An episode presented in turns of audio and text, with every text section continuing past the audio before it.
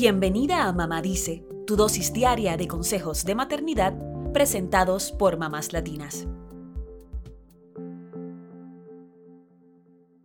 Si hay algo que las mamás ejercitamos todos los días, es la paciencia. Debemos recurrir a todo tipo de recursos mentales, mindfulness, respiración, yoga, lo que sea, para mantener la calma cuando nuestros pequeños nos llevan al límite. No siempre logramos reaccionar como nos gustaría, esa es una realidad. Hay días en los que las presiones y el estrés son tantos, y por factores que nada tienen que ver con nuestros hijos, que estallamos como un volcán. Pero a la noche y cuando los niños duermen, llega esa horrible culpa de pensar, pude haberme controlado un poco más. Si estás en esta sintonía, quizás este episodio te sirva para repasar los motivos por los que los castigos físicos y las nalgadas son el peor camino que podemos tomar cuando colapsamos. Si somos conscientes de lo nocivas que son estas prácticas, seguramente haremos todo lo posible para evitarlas. Así que el primer paso es tomar conciencia. ¿Sabías que la Academia Estadounidense de Pediatría le pide a los pediatras que aconsejen a los padres a no recurrir a las nalgadas como forma de castigo?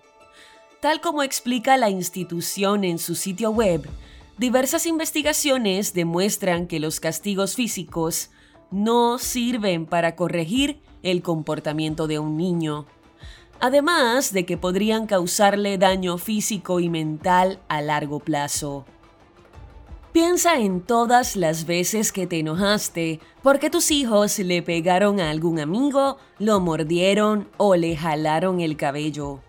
Sentiste vergüenza y culpa, ¿cierto?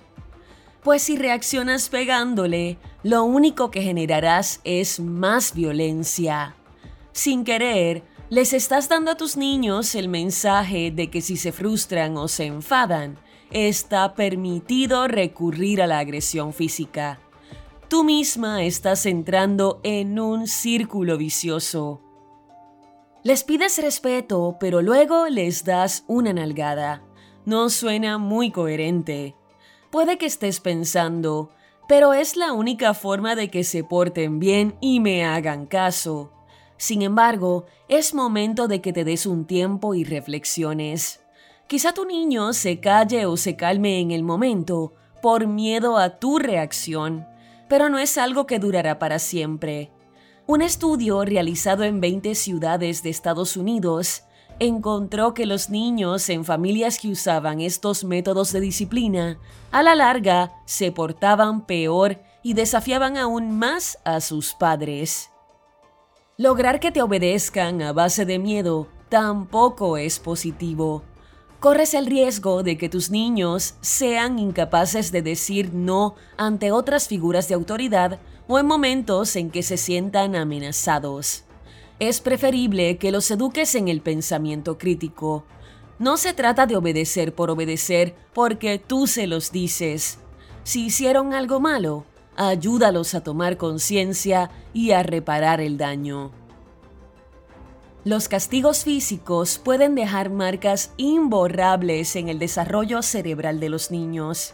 Según estudios de la Escuela de Medicina de Harvard, esto significa que las consecuencias alterarían la biología de su cerebro.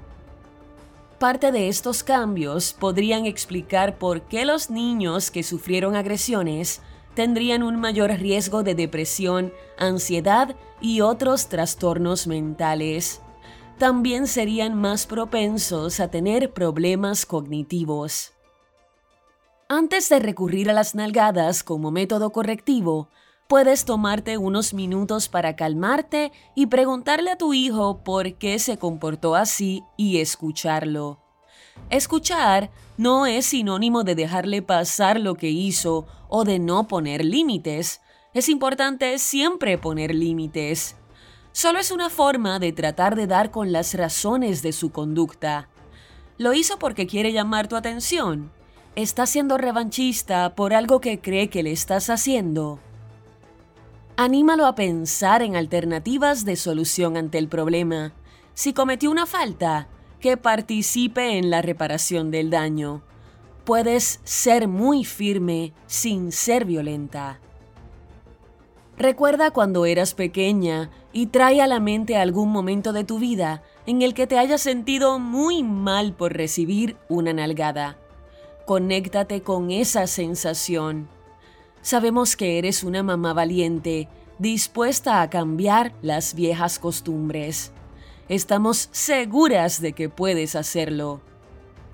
Y si te sientes desbordada, Está bien pedir ayuda a un experto para encontrar la mejor manera de tratar a tus niños. Significa que eres una madre responsable, buscando respuestas para apoyar el desarrollo de tus hijos, y eso es fantástico. Vas por el mejor camino.